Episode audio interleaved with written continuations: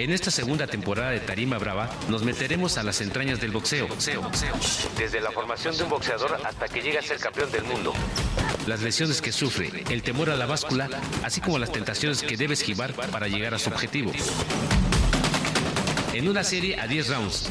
Que comience el combate. El boxeo.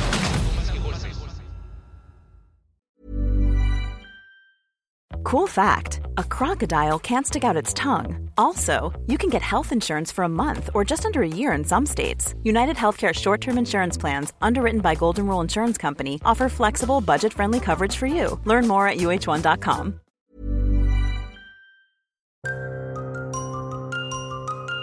Abel Cruz es un hombre que supo ganarse el respeto a base de puñetazos en el centro penitenciario donde estaba por haberse portado mal. pero dentro de la penitenciaría conoció el boxeo, se enamoró de él y el boxeo lo ha sacado a flote hasta el momento.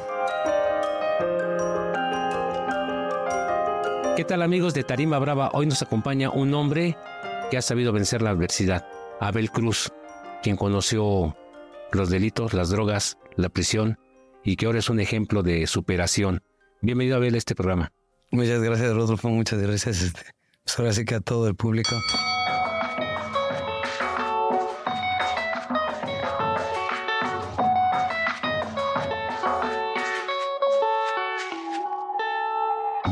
Tu historia es muy, muy sui generis, ¿no? Conoces al boxeo estando privado de tu libertad. Exacto, ahí, ahí, ahí fue donde por primera vez este, me puse unos guantes de box. ¿Habías visto peleas de box antes de ingresar? Eh, tenía este, amigos del barrio que eran boxeadores, y, pero a mí no me llamaba así como que mucho la atención este deporte, por estar este, como que distraído en otro ambiente y en otras, y en otras cosas ese entorno te llevó a, perder lo más valioso que tiene el ser humano, la libertad, ¿no? Exactamente, sí. Sí, pues fueron este, cosas no muy, pues no muy chidas, ¿no? Y pues ahora sí que, ¿qué dice el jefe? Vámonos para allá. Exacto. 2015, 2016 y 2017, años importantes. Pero antes de esto, ¿qué hace una persona privada de su libertad en prisión? ¿Cómo se entretiene? Cómo sobrelleva el encierro. ¿Qué es lo que hacías tú muy joven, 19 años? ¿Qué hacías ahí? ¿Cómo llegas? ¿Cómo, cómo te enfrentas a esa nueva realidad? Pues la verdad es muy difícil. Es, complicado porque pues yo entré este, pues muy chavo, ¿no? Tenía 19 años y, y pues hay como que un sentimiento de miedo a lo desconocido, porque pues no conoces nada y estás entre, entre pura gente que es este maldosa, asesinos, violadores, este, rateros y, demás personajes y pues está, un poco complicado como que convivir con este tipo de gente. En tu primer día ya como sentenciado, como te pasan, te cambian de uniforme, ¿qué sentiste? Miedo, miedo, la verdad sentí miedo al no saber qué, qué hacer, ¿no? Porque, bueno, dice la banda, aquí están los leones, los verdaderos leones, ¿no? Y sí, sí sentí un poco de miedo y y pues es empezar a caminar y caminar solo, ¿no? Empezar a aprendértela poco a poco y pues también este, pues ni muy menso ni muy vivo, ¿no? Un perfil medio. Sí, medio, medio, pero siempre, siempre bien alerta, porque la verdad de la banda es como que avanzada, ¿ves? Ves que, ven que, pues como que estás fácil o como que te apendejas y, y no, pues ya bailaste. ¿Qué fue lo que más sufriste? Pues un poco, yo digo que a raíz de, esto de, mis ingresos, este, pues las visitas, ¿no? Ya casi no tenía visitas, ¿no? Y ya tenía yo que arreglármelas por mí mismo, ¿no? Va a hacerme valer, generar dinero para pagar mis listas y, y pues para comer y para, pues para hacer un poquito yo, ¿no? Llevármela un poquito más relajado. ¿Qué actividades, qué talleres llevaste para generar tus ingresos? Lavaba ropa, lavaba ropa ajena de los demás este, presos, lavaba ropa, vendía dulces, vendía cafés de a peso, andaba, este, hay un pasillo donde sale la visita y, este, pues, yo me ponía todos los días de visita en esa reja. Está la reja y sale la visita y les empezaba a gritar a las, ahora sí que a las jefas o a la visita, a ver si no me regalaban una moneda, ¿no? Jefa de verde, regáleme una monedita, aviéntamela que me descalabres. Y, y pues se acercaban y me regalaban la de a 10 o los dos pesitos, el pesito. Y, y pues poco a poco la chica va haciendo la grande. Y ya terminaba mi día. En el lapso de que ellos salían, que eran como unos 30, 40 minutos, yo ya me hacía que los 150 y, y ahí me aferraba, ahí me aferraba. O sea que yo de donde sacara dinero, ahí yo estaba. Aprendiste a perder la pena para sobrevivir. Mucho, padre, mucho. La verdad sí. Como que sí forjó en mí algo así como que vamos a todas, ¿no? A todas, a las que salgan, ahí vamos a estar. Y aparte, ¿entrenabas algo ahí antes del boxeo?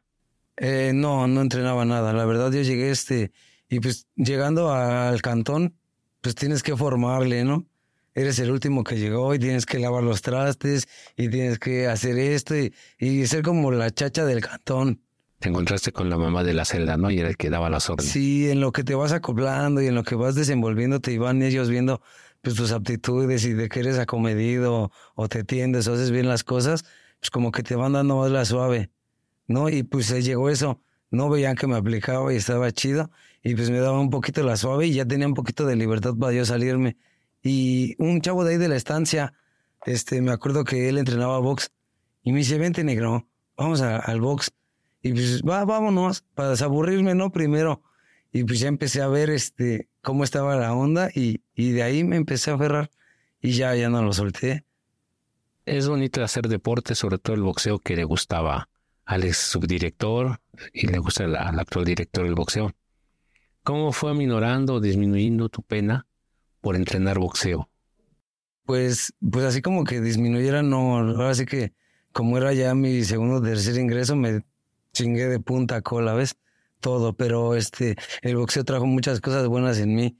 Este, estaba con un entrenador este, que era bueno, uno de los que sobresalía en el penal, este, Arturo Martínez Flores, que en paz descanse, y pues escuela era buena. Y pues este, andábamos este, entrenando que a los comandantes, o que a los licenciados y así. Y así me fui abriendo un poquito de puertas y me empezó a conocer más gente y, y pues ya empezaba a sonar yo. Empezaba a sonar un poquito más. Empezábamos a entrenar a los del módulo, que son los que están en, en máxima seguridad. Este, seguridad. Y pues ya este, pues ya me conocían más, ¿no? Ya, ya, ya andaba por aquí, por allá y que el box, el box, el box. Y, y eso como que empezó a ser un poquito más ligera mi estancia en, en prisión. O sea que a la mala conociste lo bueno. Exacto. Sí, la verdad, sí.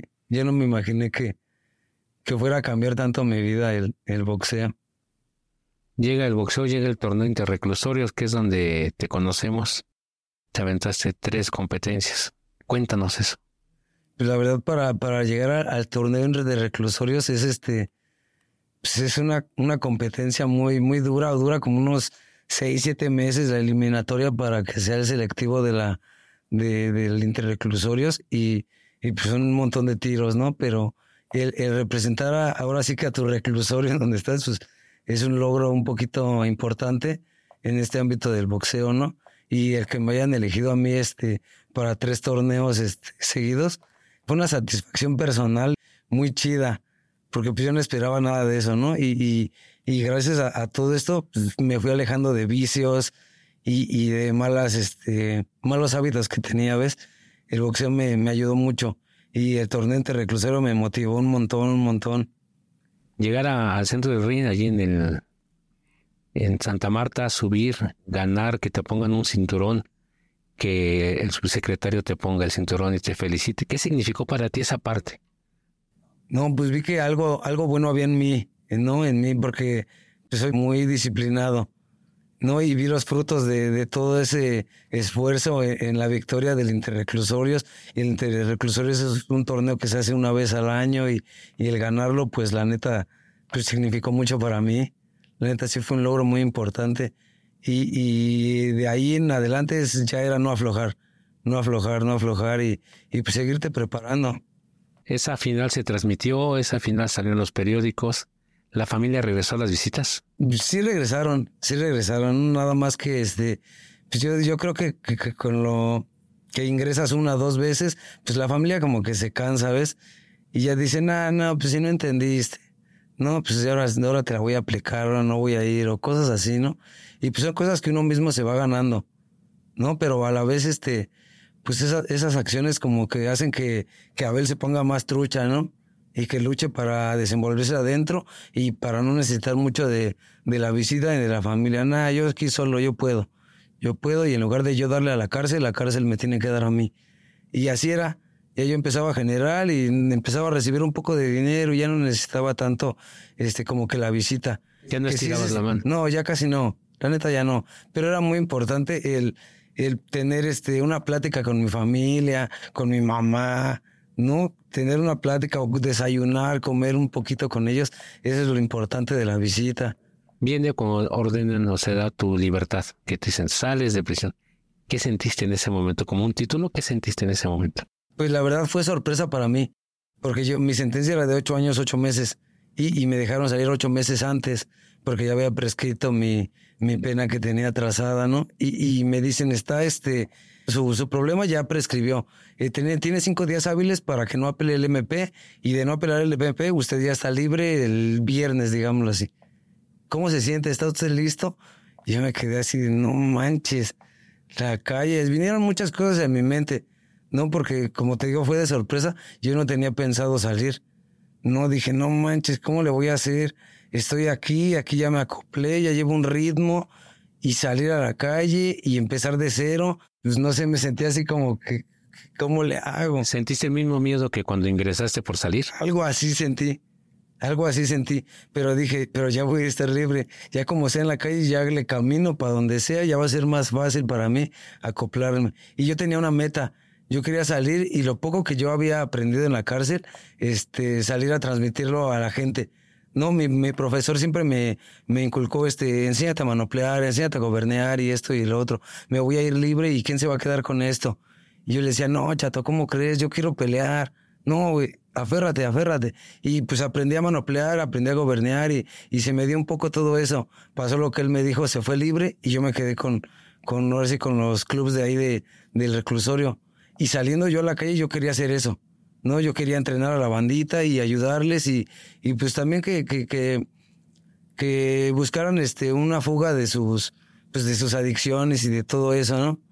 Al principio fue como un poco difícil porque hasta ni la familia creía en mí. No me decían, ah, no, ¿cómo crees? ¿Qué vas a hacer ahora que salgas? O ya que estás afuera, ¿qué vas a hacer? No, pues quiero entrenar box, quiero enseñar a la gente y así. No, ¿cómo crees? Esos son solo sueños.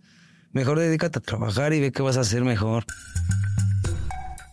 Tras recuperar su libertad, Abel Cruz colocó una manta en un camellón de Coyoacán que decía, se dan clases de boxeo. Acudía todos los días con la esperanza de que alguien llegara. Pasaron 20 días cuando por fin llegó su primer alumno. De ahí comenzó a hacerse fama hasta tener a más de 25. Ahora Abel es entrenador de boxeo. pero sales e instalas un gimnasio como si fuera un puesto ambulante, ¿no? Donde se dan clases de boxeo. Exacto. Y poco a poco llega una persona, llegó dos. ¿Cómo fuiste convenciendo a los habitantes de ese lugar allá en Coyoacán? Pues yo tenía este, pues como que clara mi meta, ¿no? Lo que yo quería hacer. Y en ese caso, pues, pues fueron tiempos de pandemia. No, estaba feo. Y me acuerdo que pues yo cuando me fui a entrenar el boxeo ya para, para empezar a darle bien, un amigo me regaló un par de guantes, ¿no? Me regaló unos guantes y este, pues con eso empecé, ¿no? Dije, ¿qué voy a hacer? No hay trabajo, no hay esto, la pandemia. Pues hice mi letrerito, clases de box. Y lo pegué ahí en un árbol y ahí me senté 15 días, 20 días, un mes, haciendo sombra, poniendo mi cuerda, haciendo mis ejercicios. Y pues nada más la gente pasaba y me veía, ¿no? O curiosaban ¿qué onda? ¿Tú enseñas? No, pues sí, pero pues al ver que no tenía equipo ni nada, pues como que se agüitaban y, y pues decían, no, pues ¿qué me va a enseñar, no? Hasta que se me da el primero, el primer chavo que, que se acerca a mí me dice, ¿qué onda? Este, ¿Me enseñas? Claro, vente. Pues yo feliz, ¿no? Yo dije, no, pues con este, con uno que empiece. De ahí para el real me voy a rifar. Y empezó y empecé a, enseñarle, los manopleaba con las manos. No los manopleaba con las manos y, y pues era un poquito difícil, ¿no? pero empecé a ver que, que, se fue aferrando el chavo. Una semana, dos semanas empezó a ir. Y pues él mismo iba como que compartiendo la información, ¿no? Ahí están dando clases de box, ahí enseñan y ahí ve. Y, poco así se fueron acercando. Y, y este, al medio año ya tenía gente. Ryan Reynolds here from Mint Mobile. With the price of just about everything going up during inflation, we thought we'd bring our prices down. So to help us, we brought in a reverse auctioneer, which is apparently a thing. Mint Mobile unlimited premium wireless. Ready to get 30, 30, bit to get 30, bit to get 20, 20, 20, bit to get 20, 20, bit to get 15, 15, 15, 15 just 15 bucks a month. So, Give it a try at mintmobile.com/switch. slash $45 upfront for three months plus taxes and fees. Promo for new customers for limited time. Unlimited more than 40 gigabytes per month. Slows. Full terms at mintmobile.com. La neta, gracias a Dios ya tenía gente. Y pues trasladaba mis cosas, este, primero en un diablito. En un diablito ahí conseguí un costal, me regalaron un costalito y pues, lo amarraba del árbol. Me llevaba mi, mi par de guantes y mi costal. Y mi diablito. Y mis letreritos de clases de box. Y ahí poco a poco, gracias a Dios, este, pues me aferré. Que no todos los días fueron chidos, ¿no? Y después llega el apoyo de una empresa que creyó también en ti, ¿no? Que es importante eso. Exacto, la neta, este, eso me motivó más. No, ya tenía un poquito más de gente y, el ver que, que Cleto Reyes pone los ojos en mí y, y, el programa se llama Espíritu de Campeón, creo. Pues no, pues tú a ver, fuiste el elegido por, por este programa y Cleto Reyes este, va a ir a hacerte una entrevista con, con equipo, te vamos a apoyar y esto para que no dejes esto y sigas apoyando a los niños, a la gente que, que le gusta el boxeo y no manches, sentí bien chido. La neta, eso fue muy, muy grato para mí. Ya, ya pasó un año y la neta ahí seguimos sin aflojar. ¿Y qué sientes habértelo ganado a pulso y por la buena todo lo que me cuentas? No, pues está bien chido, la neta está, está muy padre. Yo nunca imaginé que el, que el boxeo cambiaría este, mucho mi vida. No, la verdad, este, ha abierto puertas muy grandes este, y muy importantes en mi vida. Y este, algo que yo veía muy lejos era este, debutar en el boxeo profesional. No, yo, yo salí como de, salí de 29 años y dije, chale, no, pues ya estoy como un poquito grande para, para entrar al profesional y no, y, y me agüitaba. Y mi profesor, este, mi manager Ricardo Reyes y la comisión de box de la Ciudad de México, el licenciado Miguel Gasque, este, tú, Rodolfo, este, me han apoyado y, y va, échale, y pues ya debuté, ya debuté profesional, ya, ya, este, pues peleo, este, pasado mañana. No, la neta, la neta veo esto, un, un, un logro para mí personal muy importante, ¿no? Lejos de que la gente me diga, no, chido, te felicito, ¿no? Para mí la neta es un logro personal muy importante, porque de estar, este, en el hoyo, pues ya logré salir y ya, este, ya estoy logrando cambiar mi vida muy chida. Y ahora sí, como se dice en la canción de Pedro Navajas, la vida te da sorpresas. Abel se convirtió en actor. Aparecerá en la película La Máquina al lado de Diego Luna y Gael García.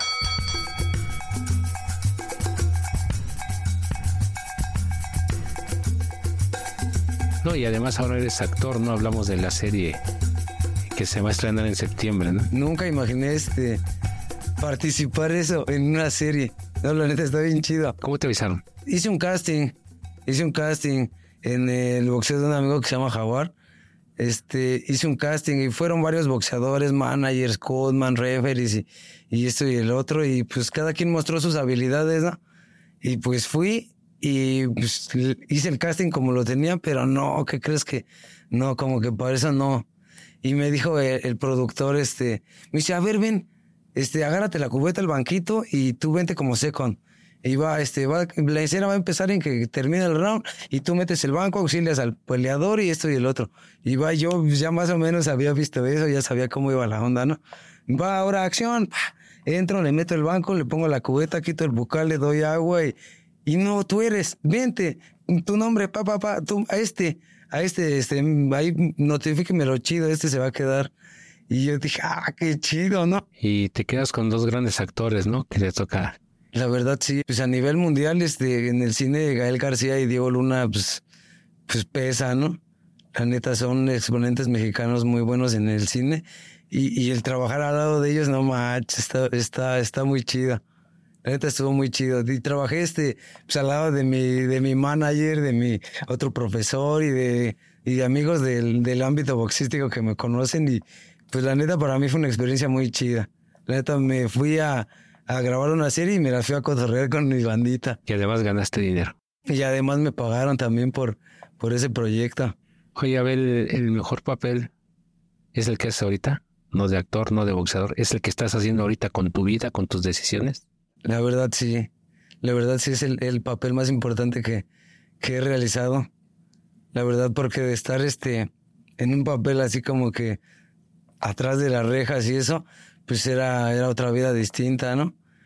Y el poder ahorita este ser actor en, en mi propio destino, digámoslo así, que yo quería hacer esto, boxear y esto y el otro.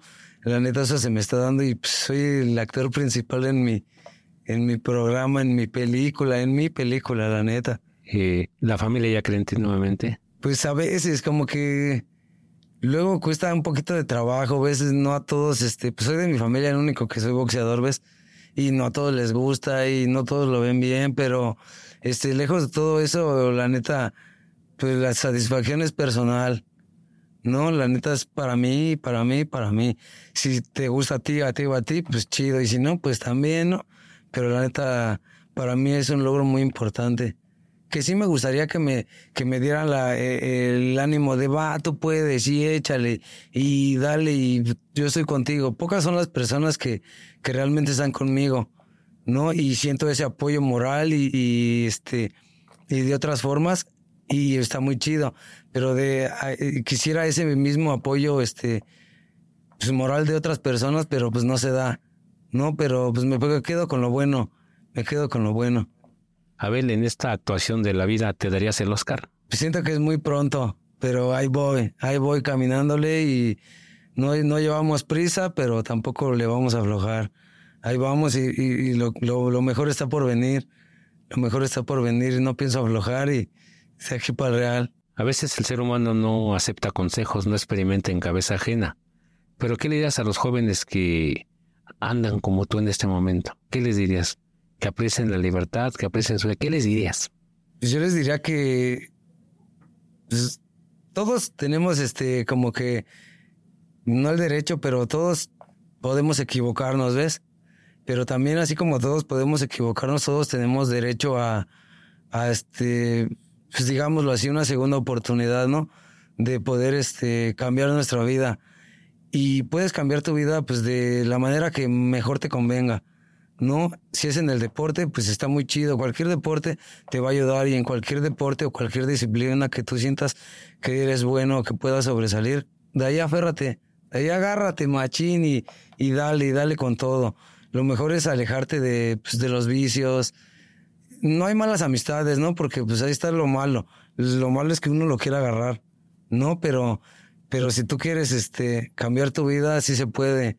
Solo es este, fuerza de voluntad. Un chingo de huevos, ¿no? La neta, y sí se puede, sí se puede.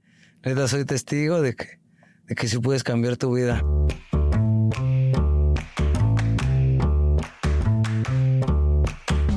Encuentra los mejores pasatiempos todos los viernes en El Gráfico, el periódico popular más leído en la Ciudad de México. Visítanos en elgráfico.mx y síguenos en nuestras redes sociales. Pues muchas gracias por compartir nuestra experiencia, muchas gracias por platicarnos esta forma tan sensible de tus vivencias en prisión afuera, eh, de lo que estás avanzando. Sí, como tú dices, falta mucho camino por recorrer, las tentaciones siguen, pero creo que la fuerza de voluntad es la, la más importante, ¿no? Tener fuerza de voluntad. Sí, la verdad que, que eso es lo que necesitamos mucho. Disciplina, disciplina. Disciplina, fuerza de voluntad. Y que te guste lo que haces.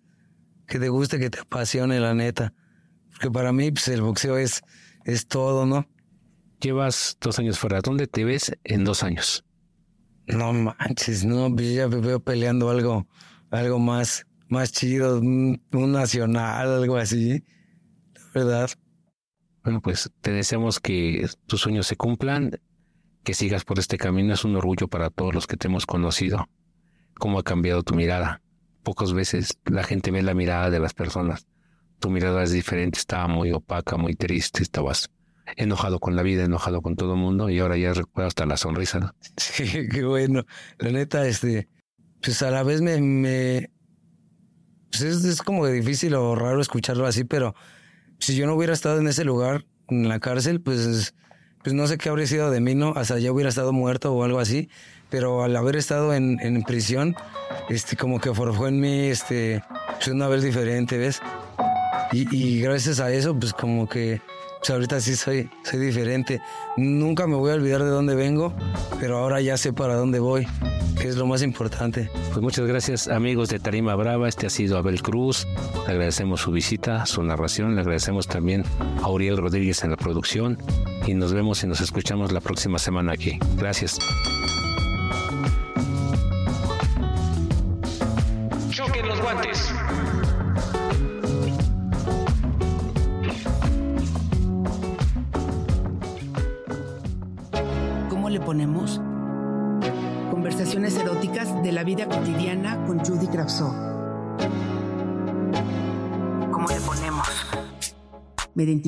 Me reconozco, me atrevo.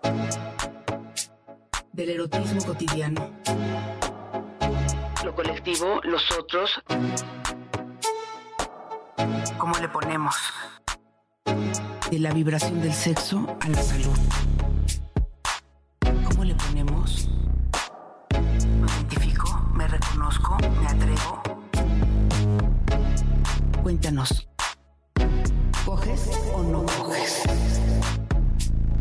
¿Cómo le ponemos? ¿Cómo le ponemos? Es un podcast del Gráfico, el periódico popular más leído en la Ciudad de México. Escucha cada semana un episodio nuevo en elgráfico.mx o en tu plataforma de audio preferida. El Gráfico, el periódico popular más leído de la Ciudad de México. México, México. ¿Cómo le ponemos? Conversaciones eróticas de la vida cotidiana con Judy Kravsov. ¿Cómo le ponemos? Me identifico, me reconozco, me atrevo. Del erotismo cotidiano. Lo colectivo, los otros. ¿Cómo le ponemos? De la vibración del sexo a la salud.